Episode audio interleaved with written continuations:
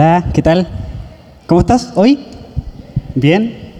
Vamos a pasar un tiempo con la palabra del Señor, vamos a estudiarla, vamos a pedirle a Dios que sea Él quien hable a nuestras vidas. Cada vez que nos enfrentamos a la palabra del Señor, el corazón con el que deberíamos hacerlo es un corazón abierto y expectante de qué es lo que Dios tiene que decirnos, cómo Dios nos va a confrontar. En muchas ocasiones leemos las escrituras y lo que encontramos es descanso, consuelo. En otras ocasiones la leemos y encontramos confrontación. En otras encontramos ambas. Entonces, que nuestro corazón siempre esté abierto a escuchar lo que Dios quiera decir. ¿Me acompañas a orar? Señor, muchísimas gracias por tu amor, por tu bondad, por tu misericordia. Gracias por darnos este momento para poder disfrutar tu palabra, Señor, para poder considerarla, estudiarla y sobre todo, Señor, para poder pedir que sea tu Espíritu Santo quien hable, Señor, a nuestras vidas.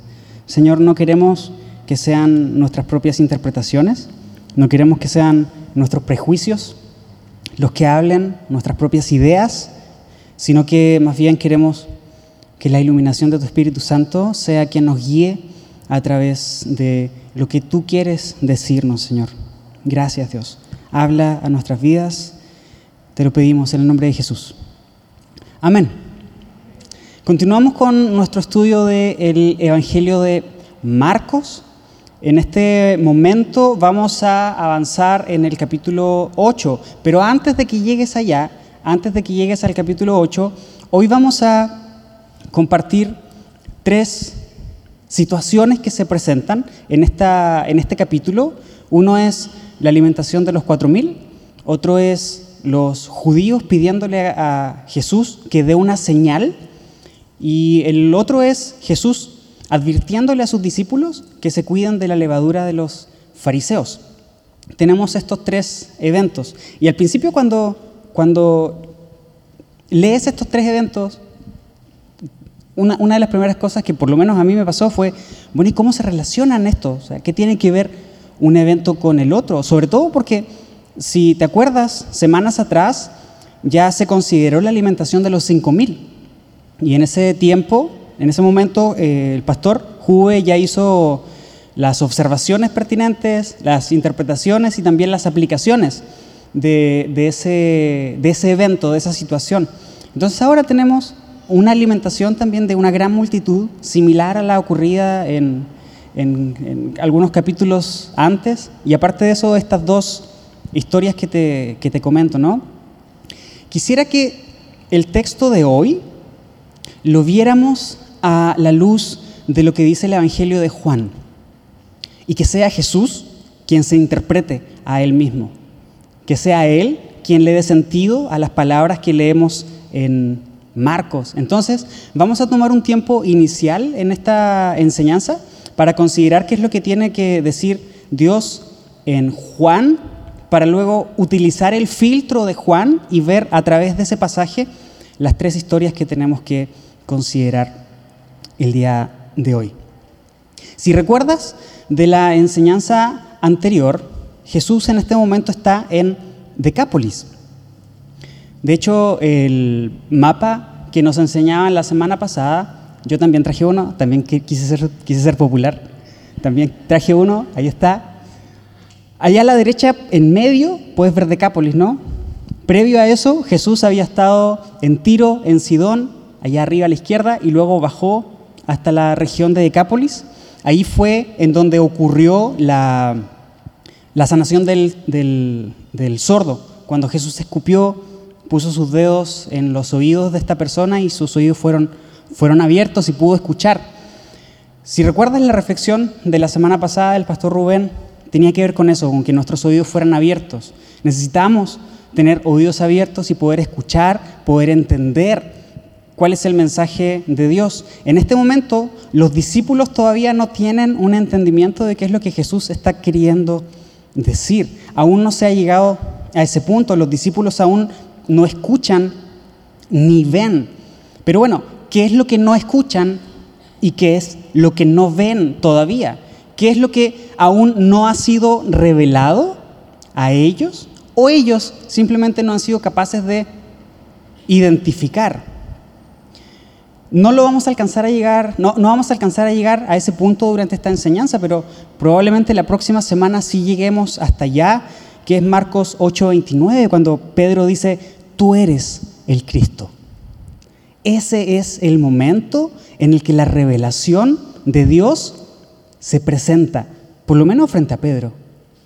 En este momento en el que estamos ahorita de la historia, los discípulos todavía están ciegos, todavía están sordos, comenzando tal vez a escuchar, pero sin que esta verdad aún se les haya revelado. Acompáñame a Juan, entonces. Vamos a comenzar en Juan capítulo 6, verso 22.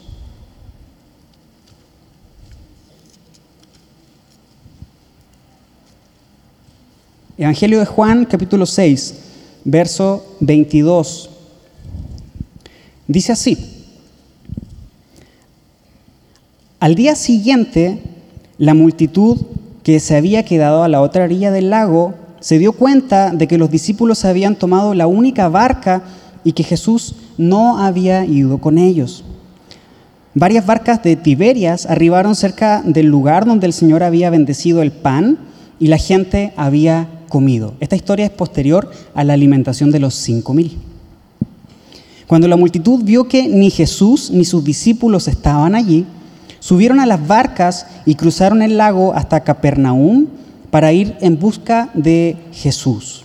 Lo encontraron, lo encontraron al otro lado del lago y le preguntaron, Rabí, ¿cuándo llegaste acá? Jesús les contestó, les digo la verdad, Ustedes quieren estar conmigo porque les di de comer, no porque hayan tenido, entendido las señales milagrosas. No se preocupen tanto por las cosas que se echan a perder, tal como la comida.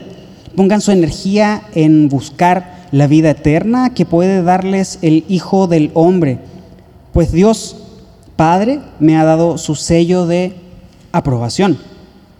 Nosotros también queremos realizar las obras de Dios, contestaron ellos. ¿Qué debemos hacer? Y Jesús les contestó, la única obra que Dios quiere que hagan es que crean en quien Él ha enviado. Si quieres que creamos en ti, le respondieron, muéstranos una señal milagrosa. ¿Qué puedes hacer? Después de todo, nuestros antepasados comieron maná mientras andaban por el desierto. Y las escrituras dicen, Moisés les dio de comer pan del cielo. Jesús les respondió, les digo la verdad, no fue Moisés quien les dio el pan del cielo, fue mi Padre. Y ahora Él les ofrece el verdadero pan del cielo, pues el verdadero pan de Dios es el que desciende del cielo y da vida al mundo. Señor, le dijeron, danos ese pan todos los días. Jesús les respondió, yo soy el pan de vida. El que viene a mí nunca volverá a tener hambre. El que cree en mí no tendrá sed jamás. Pero ustedes no han creído en mí a pesar de que me han visto. Sin embargo, los que el Padre me ha dado vendrán a mí y jamás los rechazaré. Pues he descendido del cielo para hacer la voluntad de Dios, quien me envió, no para hacer mi propia voluntad. Y la voluntad de Dios es que yo no pierda ni a uno solo de todos los que Él me dio, sino que los resucite en el día final. Pues la voluntad de mi Padre es que todos los que vean a su Hijo y crean en Él tengan vida eterna y yo los resucitaré en el día final. Esta interacción entre Jesús y el pueblo se da inmediatamente después de la alimentación de los cinco mil. Interesante que esto no se detalla en los, en los evangelios anteriores, pero aquí en Juan sí. Y esta interacción es, ustedes no me siguen porque hayan entendido los milagros, ustedes me siguen simplemente por el pan que yo les doy. Y el pan que yo les doy estaba representado literal por la multiplicación de los panes en la alimentación de los cinco mil, pero también representa los milagros. Ustedes me siguen porque yo los sano. Ustedes me siguen porque yo les doy de comer. Ustedes me siguen porque reciben beneficios de mi parte, no porque hayan entendido cuáles son los milagros. Y en esta interacción continúa Jesús diciéndole, yo soy el pan de vida. El que come del pan de la multiplicación se va a saciar, pero posterior a eso va a volver a tener hambre. Yo soy el pan de vida. El que en mí cree no tendrá hambre nunca más. El que a mí se acerca no tendrá sed nunca más. ¿Te acuerdas de la historia cuando Jesús se encuentra con esta mujer a la que le pide agua? Jesús le dice, si bebieras del agua que yo te daré, no volverías a tener sed nunca más. Y la mujer, igual que estas personas, no, por favor, dame de esa agua para no volver a tener sed nunca más. Hasta ese momento, la interpretación seguía siendo este alimento físico. Dame eso, que no me va a volver a... Que, con lo cual ya no voy a tener hambre nunca más. Jesús dice, ustedes todavía no han entendido lo que yo quiero decirles. Continúa el pasaje ahora en el verso 47 de Juan 6. Les digo la verdad, todo el que cree tiene vida eterna. Sí, yo soy el pan de vida. Sus antepasados comieron maná en el desierto, pero todos murieron. Sin embargo, el que coma el pan del cielo nunca morirá. Yo soy el pan vivo que descendió del cielo. Todo el que coma de este pan vivirá para siempre. Y este pan que ofreceré para que el mundo viva es mi carne. Vamos al verso 53 ahora. Jesús dice, les digo la verdad, a menos que coman la carne del Hijo del Hombre y beban su sangre, no podrán tener vida eterna en ustedes. Pero todo el que coma mi carne y beba mi sangre tendrá vida eterna, y yo los resucitaré en el día final. Pues mi carne es verdadera comida y mi sangre es verdadera bebida. Todo el que come mi carne y bebe mi sangre permanece en mí y yo en él. Yo vivo gracias al Padre viviente que me envió. De igual manera, todo el que se alimente de mí vivirá gracias a mí. Yo soy el pan verdadero que descendió del cielo el que coma de este pan no morirá, como les pasó a sus antepasados a pesar de haber comido el maná, sino que vivirá para siempre. Jesús es el pan de vida. Esto es lo que queda totalmente claro en esta porción de Juan. Yo soy el pan de vida. Eso es lo que dijo Jesús. El que de mí come y de mí bebe no volverá a tener hambre y no volverá a tener sed jamás. Y del que mí come y de mí bebe tendrá vida eterna. Entonces, sus antepasados murieron. Claro, el maná que descendió del cielo con los israelitas en, el peregrinaje en el desierto fue provisión de Dios, pero les volvía a dar hambre y eventualmente murieron. Este nuevo pan, que es el pan que descendió del cielo, que es Cristo mismo, es quien nos permite tener vida eterna a través de comer su cuerpo y beber su sangre. Vamos ahorita a nuestro pasaje de Marcos y vamos a considerar los tres eventos que allá se describen. Marcos capítulo 8.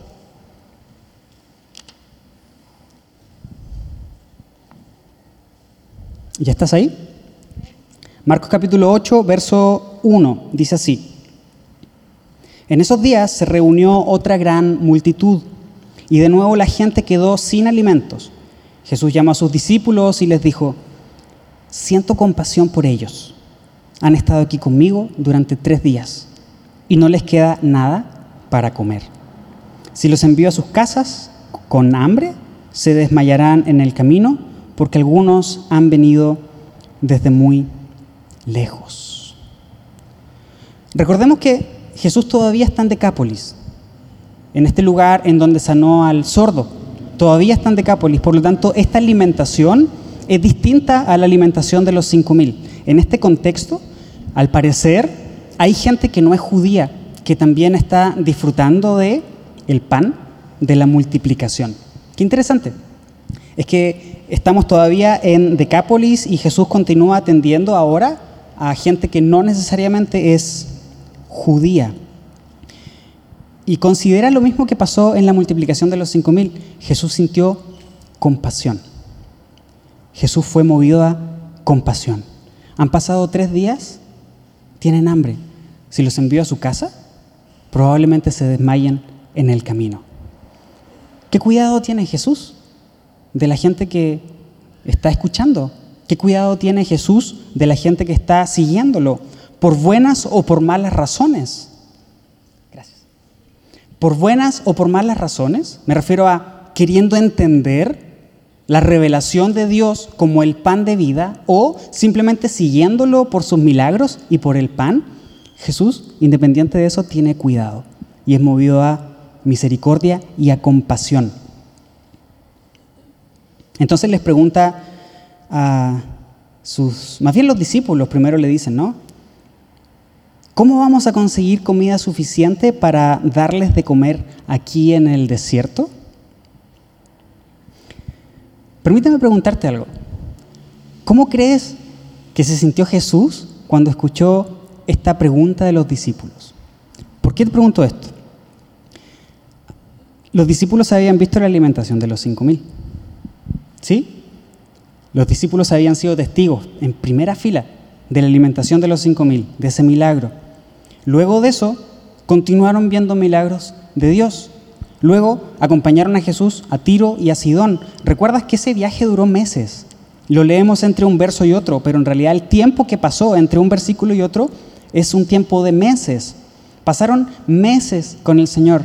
¿Quién sabe qué tantas cosas habrán platicado en ese momento? Imagínate una plática con Jesús, nada más tú solo, sabiendo que tienes meses de travesía y que eventualmente no va a haber gente que va a estar ahí apretándote porque quiere el milagro, sino que lo tienes para ti solito. Lo tienes para ti solito durante esos meses, ¿no? ¿Qué pláticas habrán tenido? ¿Cuántas noches habrán dormido tan tarde platicando y escuchando a Jesús? O Jesús haciéndole preguntas a ellos y ellos intentando responder, Jesús tal vez sorprendiéndose por sus respuestas o tal vez pensando, todavía no entienden nada, todavía no les cae el 20. ¿Quién sabe? ¿Quién sabe? Pero llegamos a este momento, después de la sanación del sordo, cuando Jesús les dice exactamente lo mismo que en la alimentación de los cinco mil. Tengo compasión de la gente. ¿Cómo se van a ir sin darles de comer?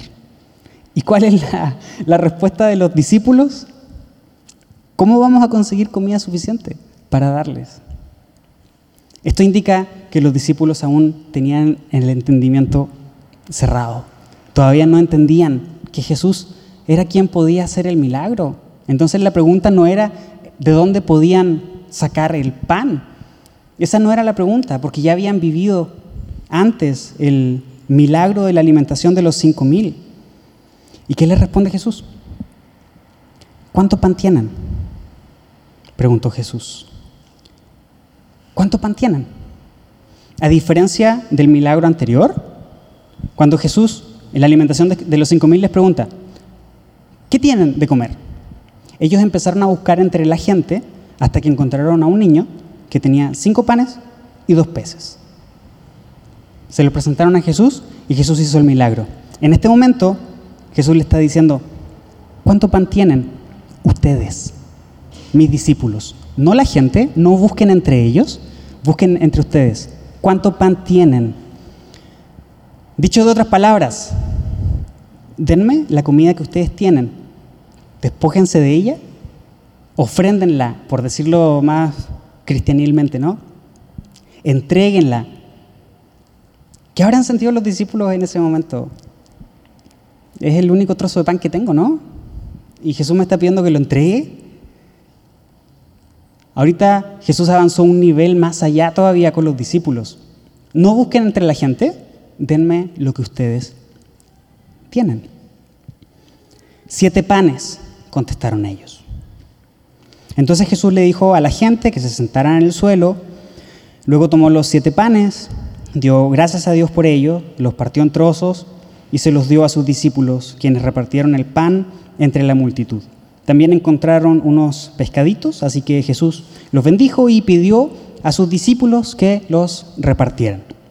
Todos comieron cuanto quisieron. Después los discípulos recogieron siete canastas grandes como con la comida que sobró. Ese día había unas cuatro mil personas en la multitud y Jesús las envió a sus casas luego de que comieron. Inmediatamente después subió a una barca con sus discípulos y cruzó a la región de Dalmanuta. Jesús está supliendo una necesidad física en este momento. ¿Por qué? Por la compasión que él sintió ante la necesidad de la gente que lo estaba escuchando.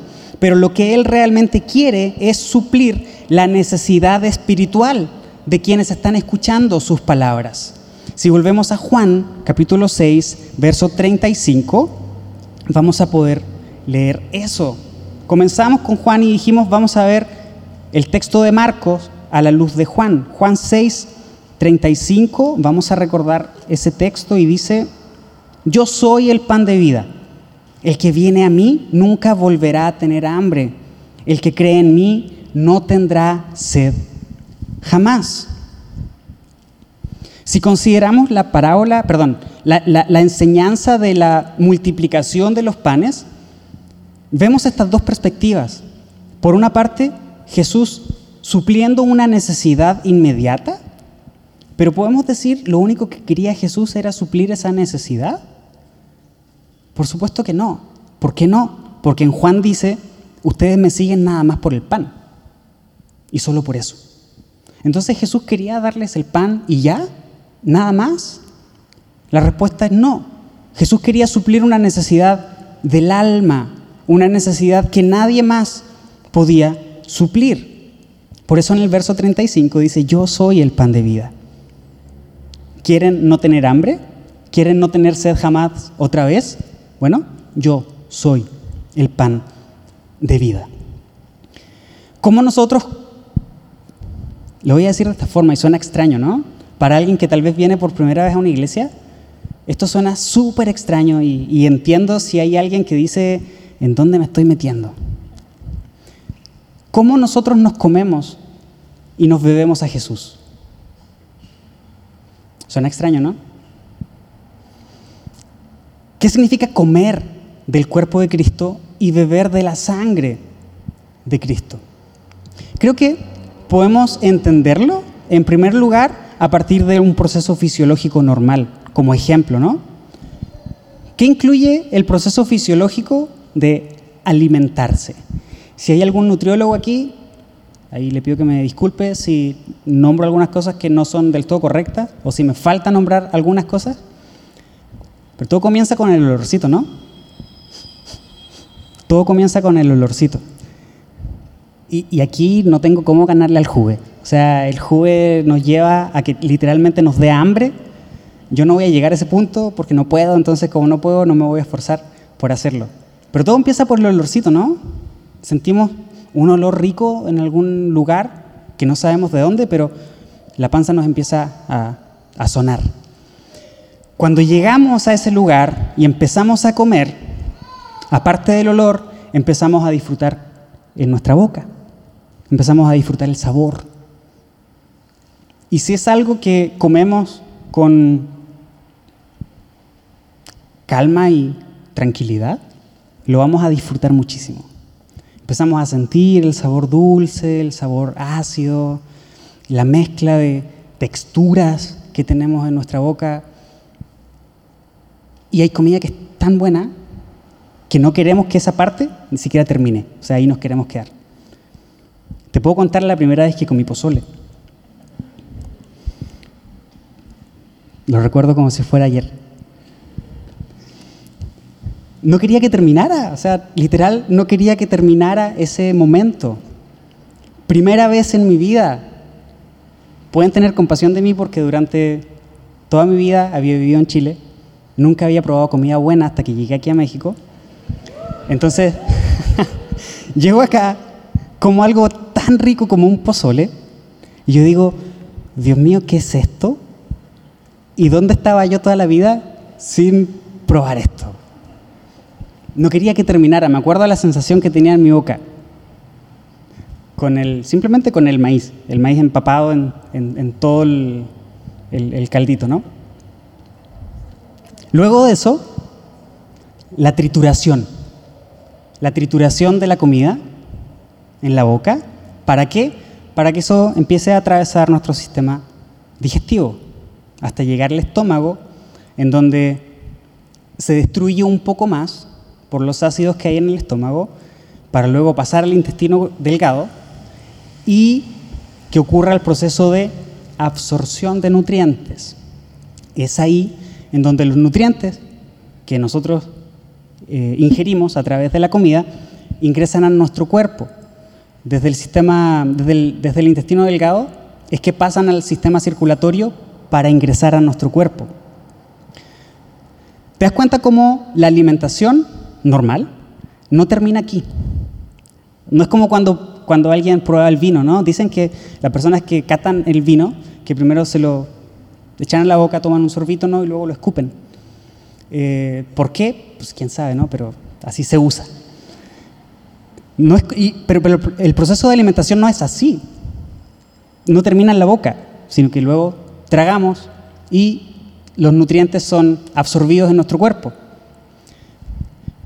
¿Qué de diferente crees que tiene eso respecto a comer el cuerpo de Cristo? ¿Qué crees que significa a la luz de esto comer el cuerpo de Cristo?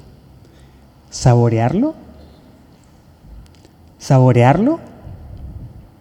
¿Masticarlo? ¿Digerirlo? Y asimilarlo. El mismo proceso que ocurre cuando comemos algo. Para que esos nutrientes ingresen a nuestro cuerpo, el comer el cuerpo de Cristo significa que la vida de Cristo sea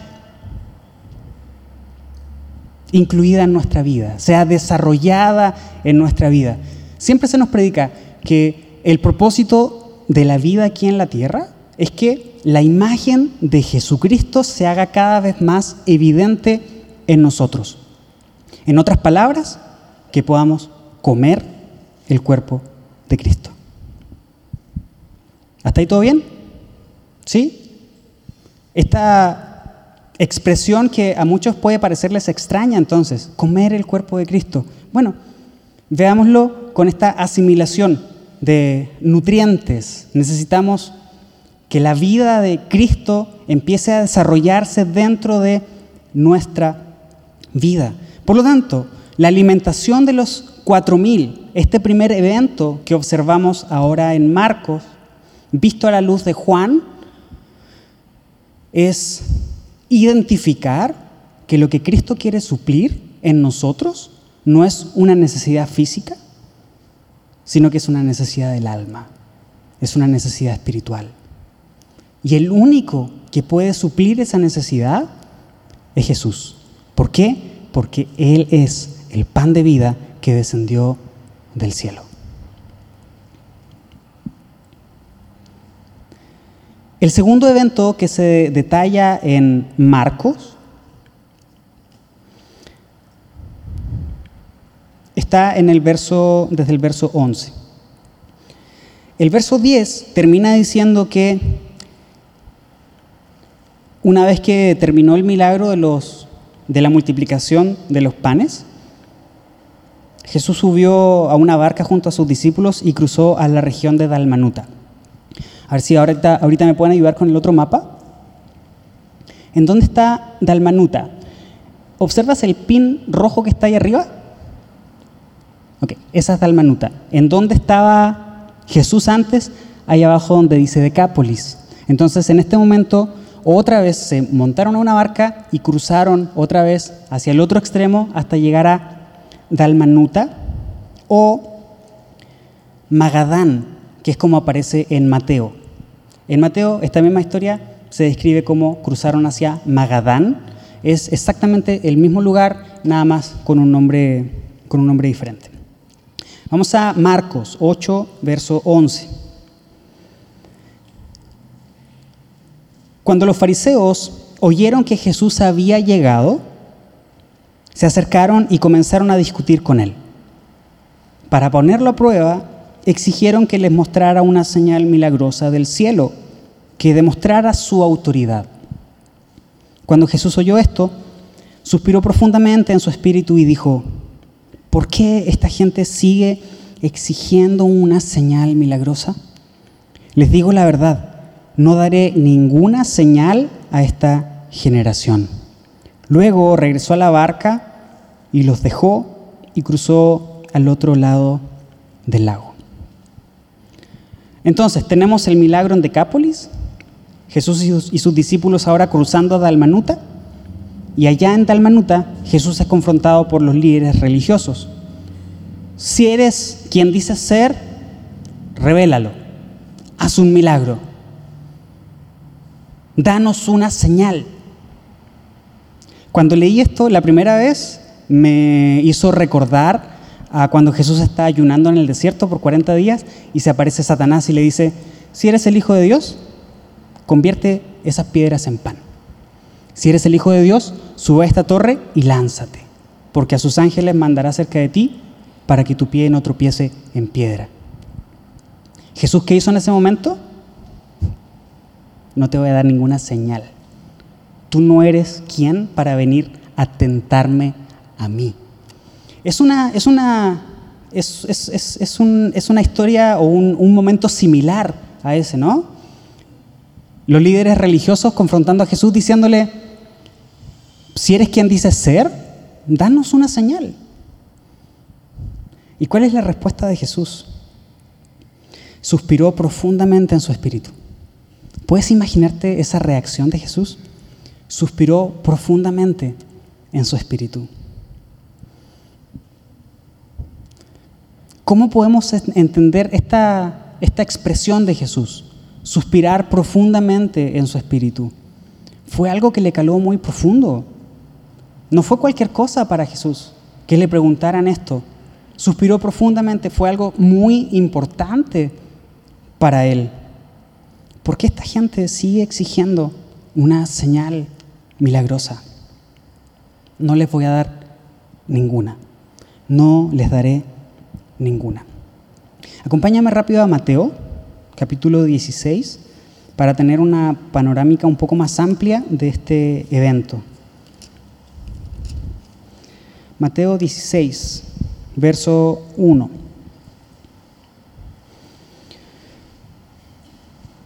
Cierto día, los fariseos y saduceos se acercaron a Jesús para ponerlo a prueba, exigiéndole que les mostrara una señal milagrosa del cielo para demostrar su autoridad.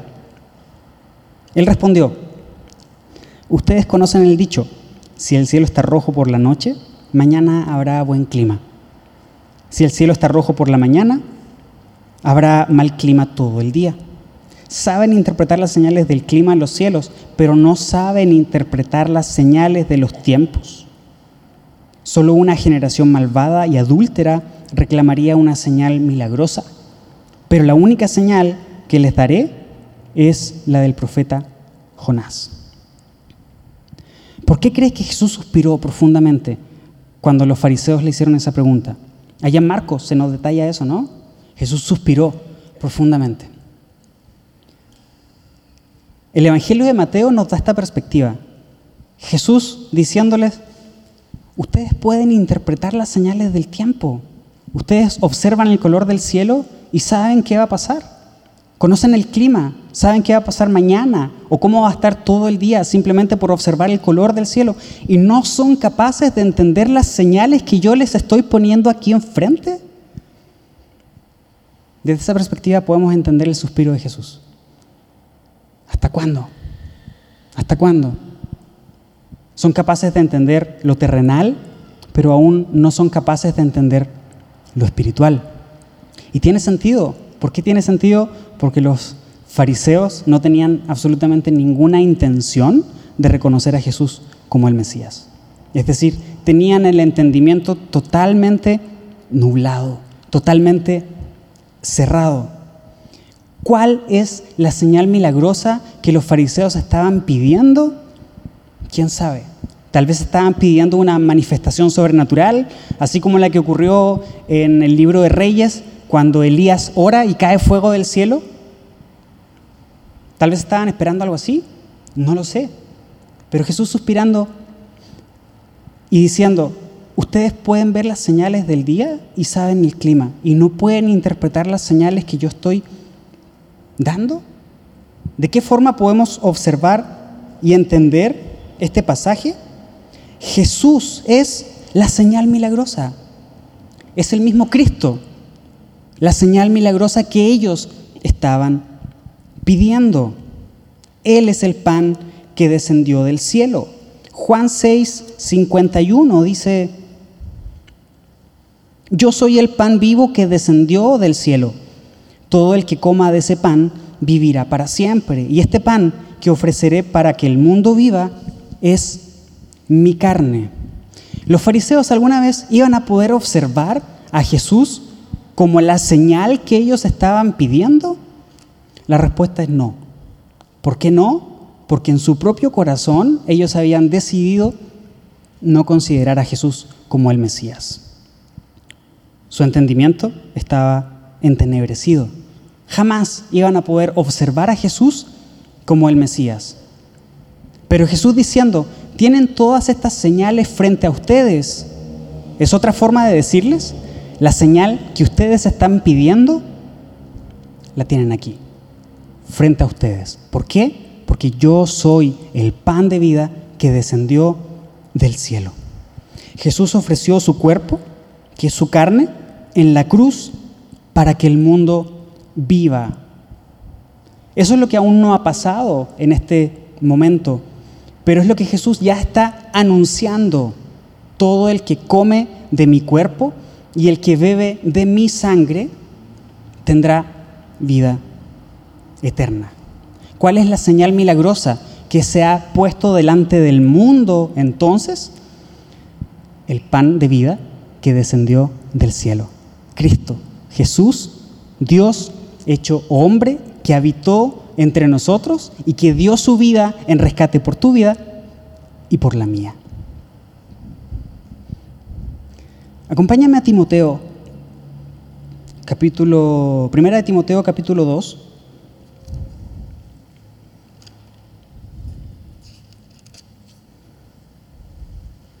Versos 5 y 6. Primera de Timoteo capítulo 2, versos 5 y 6 dice, pues hay un Dios y un mediador que puede reconciliar a la humanidad con Dios, y es el hombre Cristo Jesús. Él dio su vida para comprarles la libertad a todos. Solo hay un mediador, solo hay un Salvador, es el pan que descendió del cielo, que es Cristo, Dios hecho hombre en carne y hueso, así como tú y como yo. Él dio su vida para comprar la libertad de todos. Creo que en este momento valdría la pena preguntarnos, ¿quiénes son todos? ¿A quién se refiere con comprarles la libertad a todos? Y para eso necesitamos volver a nuestro pasaje, que es el que estamos usando para filtrar todo lo que estamos platicando hoy, que es Juan, capítulo 6, verso 51.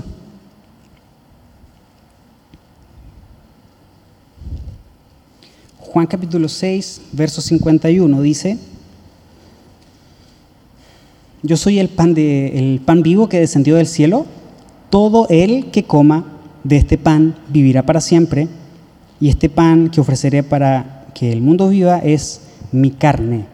Jesús se entregó para comprarles la libertad a todos.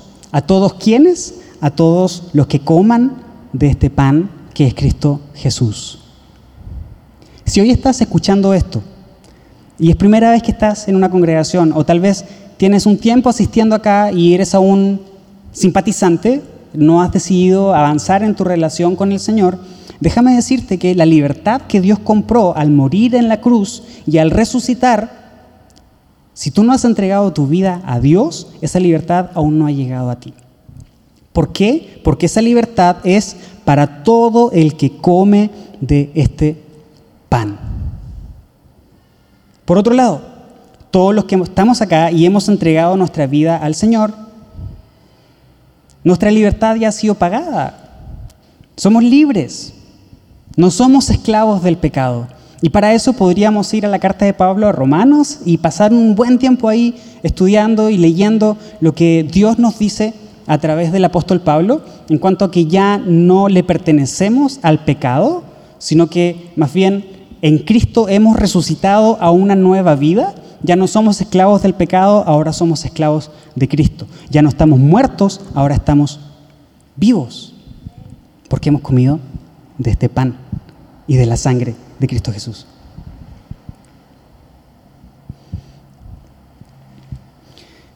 Considera la alimentación de los cuatro mil. Jesús diciendo, este pan que yo les doy va a saciar su hambre, pero en realidad lo que quiero es saciar una necesidad espiritual, que es su vida eterna. Los fariseos confrontando a Jesús y Jesús diciéndoles, ustedes todavía no entienden, la señal soy yo, yo soy el pan de vida que descendió del cielo. Yo soy el pan de vida que descendió del cielo. Luego, nuestro pasaje de Marcos, en el capítulo 8, termina con una interacción entre Jesús y sus discípulos. El verso 14 dice, pero los discípulos se habían olvidado de llevar comida y solo tenían un pan en la barca. Mientras cruzaban el lago, Jesús les advirtió, atención, tengan cuidado con la levadura de los fariseos y con la de Herodes. Al oír esto, comenzaron a discutir entre sí, pues no habían traído nada de pan. Jesús supo lo que hablaban, así que les dijo, ¿Por qué discuten por no tener pan? ¿Todavía no saben ni entienden? ¿Tienen el corazón demasiado endurecido para comprenderlo? ¿Tienen ojos y no pueden ver? ¿Tienen oídos y no pueden oír? ¿No recuerdan nada en absoluto? Cuando alimenté a las cinco mil con cinco panes, ¿cuántas canastas con sobras recogieron después? Doce, contestaron ellos.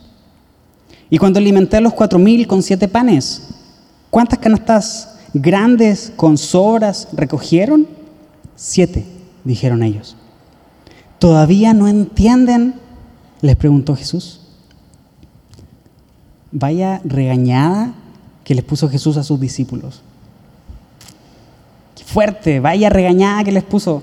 Después de eso, en Mateo, en el pasaje paralelo, dice, entonces los discípulos comprendieron que no se refería al pan, sino que se refería a las enseñanzas de los fariseos. Pues después de una regañada así que no va a entender, ¿no? Qué interesante sería tener grabaciones de audio de ese momento. No sé si a ti te da, te da curiosidad de saber en qué tono Jesús habrá dicho esto? A mí me causa un montón de curiosidad saber qué tono utilizó Jesús. Y si tuviéramos grabación de video, podríamos ver incluso la expresión de su cara. Ahorita lo leemos, ¿no? Y podemos leerlo así como, ¿por qué discuten? Por no tener pan. Todavía no entienden, ¿cierto? Si yo, si alguien me confronta de esa forma, lo último que siento es agüitamiento, o sea, lo último, lo último que siento es una confrontación así dura. Pero si me lo dicen, todavía no eres capaz de entender qué es lo que te estoy queriendo decir. Y luego es el maestro, el que está tomando esa postura y me está regañando de esa forma. Qué interesantes las palabras de Jesús. La levadura en tiempos de Jesús no era como la levadura que tú y yo usamos hoy para, para cocinar. Y digo tú y yo, porque aunque no creas, de repente me meto a la cocina y también le echo un poquito ahí de levadura, hago, invento, no quedan buenos, pero le echo ganas. Entonces, no es la levadura que tú y yo usamos usualmente. Es más similar a la masa madre. ¿Sabes? Esta masa que tienes guardada y la puedes guardar por años, así por toda la eternidad, si la sabes guardar bien, si la sabes cuidar bien, y puedes tener como una cantidad de pan infinito a partir, a partir de eso, ¿no? No tienes que ponerle levadura a esa masa, porque esa masa ya tiene los microorganismos necesarios para poder generar el proceso que hace la levadura en una masa que no tiene levadura. Entonces, la masa madre tiene esa característica. Cuando Jesús le está diciendo a los discípulos, tengan cuidado con la levadura de los fariseos, en realidad se está refiriendo a esta masa fermentada como la masa madre, que cuando se horneaba el pan, se tomaba un poco de esa masa y se guardaba para la siguiente horneada, para la siguiente ocasión en que fuéramos a hacer más pan. Entonces, un poco de esa masa es suficiente para volver a hacer una siguiente horneada. Y un poco de esa siguiente horneada, un poco de esa masa, va a ser suficiente para una tercera horneada. Y así podemos seguir haciendo pan por siempre. ¿Qué está queriendo decir Jesús entonces? Tengan cuidado con la levadura de los fariseos. No olvides que tenemos como base y como filtro Jesús diciendo yo soy el pan de vida. Yo soy el pan de vida que descendió del cielo, el que de mí come no tendrá hambre. Perdón, sí, el que de mí come no tendrá hambre y el que de mí bebe no tendrá sed jamás. Y por otro lado les está diciendo a los discípulos, tengan cuidado con las enseñanzas de los fariseos, con las falsas enseñanzas de los fariseos. Creo que cada vez que pasaba por, por esta sección de Marcos o de Mateo, cuando la leía, lo primero que pensaba es, ok, no me tengo que dejar llevar por la falsa doctrina, ¿no? Y creo que está bien. Por otro lado, pensaba y me acordaba, ¿no? Ya sabes cómo somos nosotros cuando no queremos ponernos delante de la palabra de Dios para que nos dé a nosotros, sino que le sacamos para que le dé al otro, ¿no? Entonces pensaba en dos, tres, cuatro personas que yo decía, estas personas son los fariseos de la congregación. Y no me enorgullece decirlo, pero sí lo pensaba, pues. Digo, cuando tenía 15 años, 16 años, ¿no? Estas personas son los fariseos, son los, ¿cómo se les dice? Los tradicionalistas de la congregación. Nosotros queremos hacer un montón de cosas y los tradicionalistas nos quieren aquí con corbata y bien peinaditos. Por eso me rebelé. Entonces pensaba eso y yo decía, ah, ok, pues esta palabra se aplica, no, no los escuches a ellos, más bien escucha al Señor. Pero considerando la alimentación de los cuatro mil, considerando la señal milagrosa que pedían los judíos y que es Cristo mismo, creo que tenemos elementos suficientes como para creer que este consejo de Jesús para los discípulos es, si ustedes comen de mi pan y beben de mi sangre, entonces tendrán la doctrina correcta. Pero si no beben de mi pan y no, perdón, si no comen de mi pan y no beben de mi sangre, entonces simplemente la doctrina que ustedes seguirán no será la mía. ¿Has escuchado esta expresión de somos lo que comemos? ¿Sí? Si tenemos una alimentación alta en grasa, eso se revela en los estudios médicos, como ya muchos de ustedes saben, ¿no? Si por otro lado tenemos una alimentación deficiente en proteínas, entonces también tenemos una serie de problemáticas que se van desarrollando en nuestro, en nuestro cuerpo. Tener una alimentación espiritual deficiente en Cristo trae una mala doctrina. Inevitablemente trae una mala doctrina. Jesús es el pan de vida que descendió del cielo. Cuando comemos de Él, no tenemos hambre. Cuando bebemos de Él, dejamos de tener sed. ¿Por qué? Porque la imagen de Cristo se empieza a imprimir en nosotros. Dicho de otra forma, Jesús les está pidiendo a los discípulos en este momento, al decirles que tengan cuidado con la doctrina de los fariseos, es desháganse de todo lo que tienen en su cabeza que proviene de ellos y abran su entendimiento a lo que proviene de mí. Para nosotros, ¿qué significa eso hoy? Todo lo que creemos que es correcto, Todo lo que nosotros creemos que es recto, dejémoslo a un lado para permitir que sea Cristo quien cambie nuestra forma de pensar y que por lo tanto la imagen de su Hijo Jesucristo se imprima no solamente en nuestro corazón, sino que también en nuestra forma de pensar. Podemos ir a Romanos capítulo 12, verso 1 y verso 2 para considerar esto también. Romanos capítulo 12, verso 1 y 2.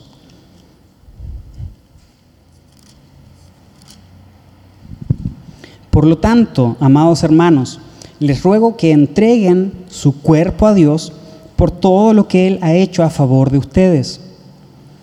Que sea un sacrificio vivo y santo, la clase de sacrificio que a Él le agrada. Esa es la verdadera forma de adorarlo. No imiten las conductas ni las costumbres de este mundo, más bien dejen que Dios los transforme en personas nuevas al cambiarles la manera de pensar entonces aprenderán a conocer la voluntad de Dios para ustedes, la cual es buena, agradable y perfecta.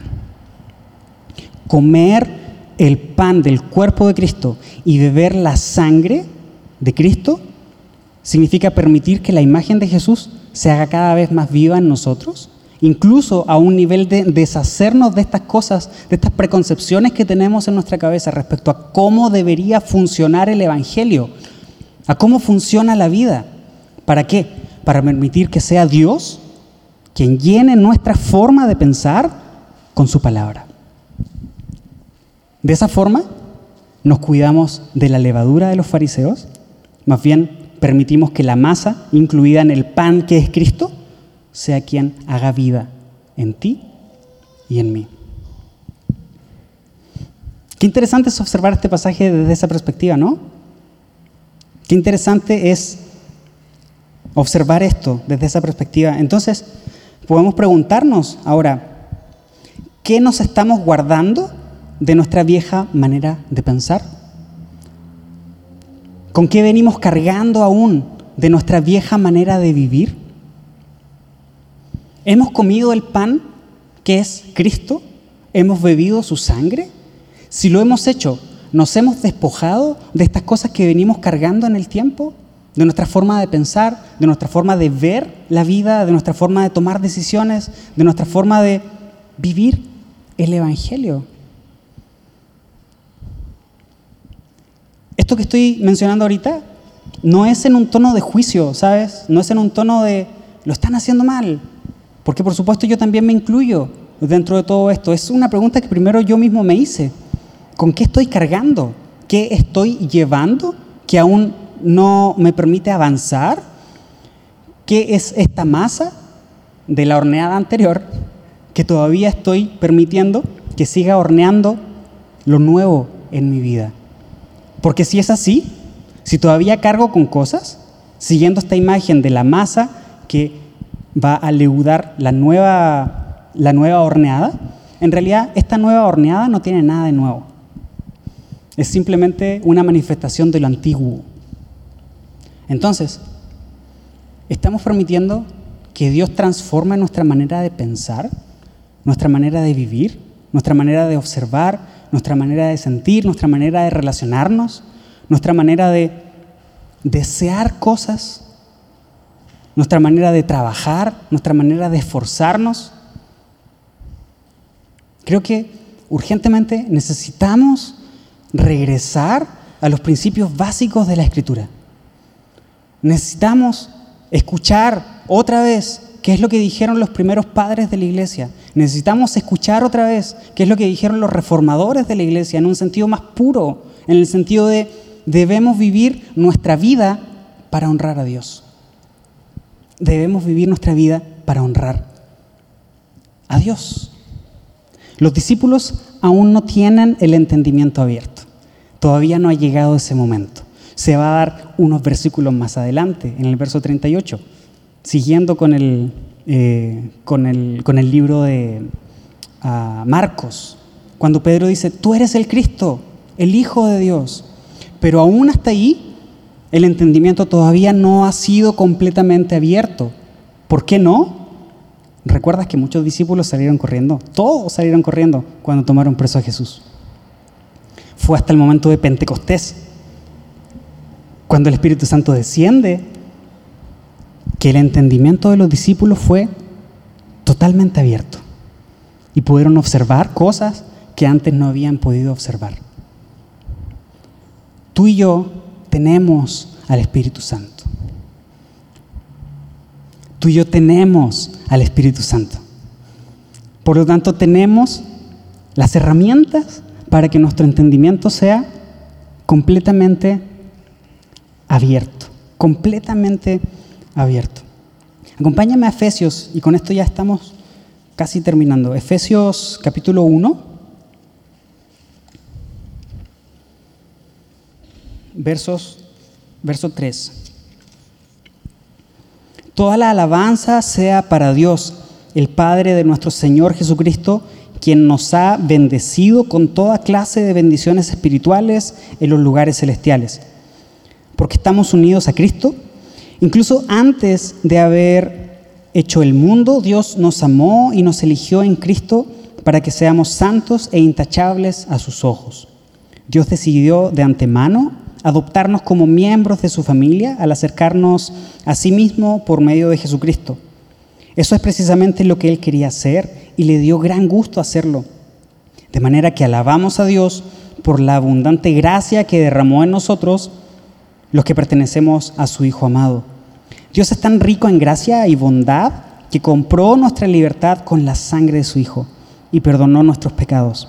Él desbordó su bondad sobre nosotros junto con toda sabiduría y el entendimiento. Ya no estamos muertos en nuestros delitos y en nuestros pecados. Hemos pasado de muerte a vida a través de la resurrección de Jesús. Por otro lado, su bondad ha sido desbordada en nosotros junto con su sabiduría y el entendimiento. Nuestro entendimiento si está nublado, entonces significa que no hemos permitido el proceso de digestión y de absorción de Cristo. Si nuestro entendimiento aún está cerrado, significa que tal vez deberíamos preguntarnos, ¿he comido el pan del cuerpo de Cristo? ¿He bebido de su sangre? Porque hay algunas cosas que todavía no logro entender. El Espíritu Santo está para todos.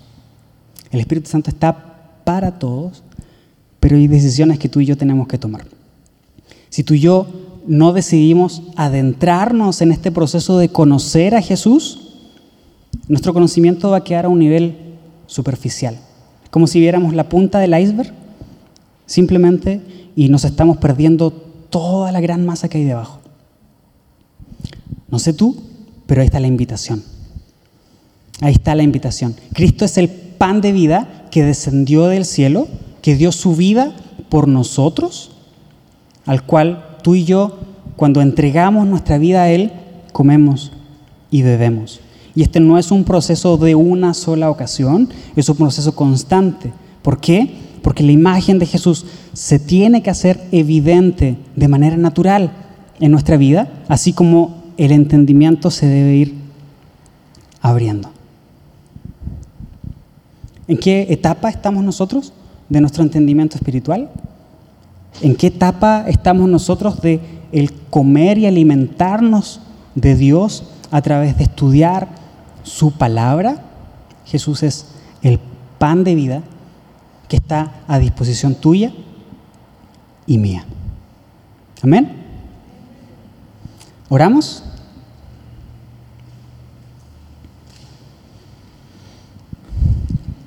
Señor, muchísimas gracias por tu palabra. Gracias por hablar a nuestra vida. Gracias por desafiarnos. Gracias por buscarnos. Gracias por perdonarnos. Señor, hay tantas cosas en nosotros que aún necesitamos cambiar.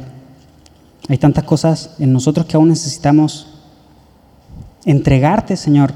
Creo que ¿Somos conscientes de muchas de ellas?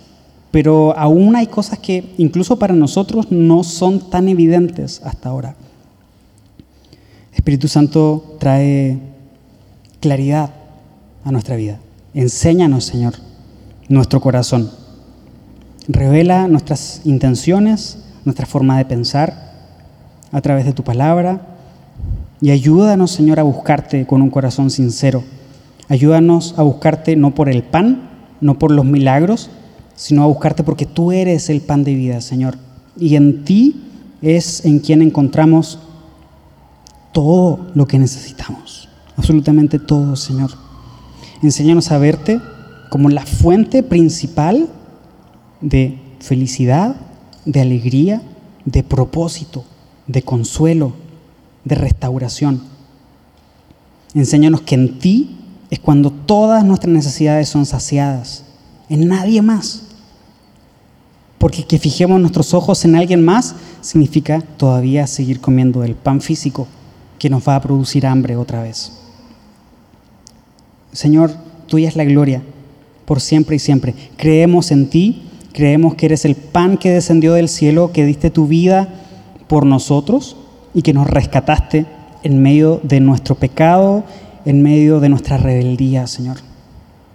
Gracias. Te adoramos solo a ti. En el nombre de Jesús. Amén.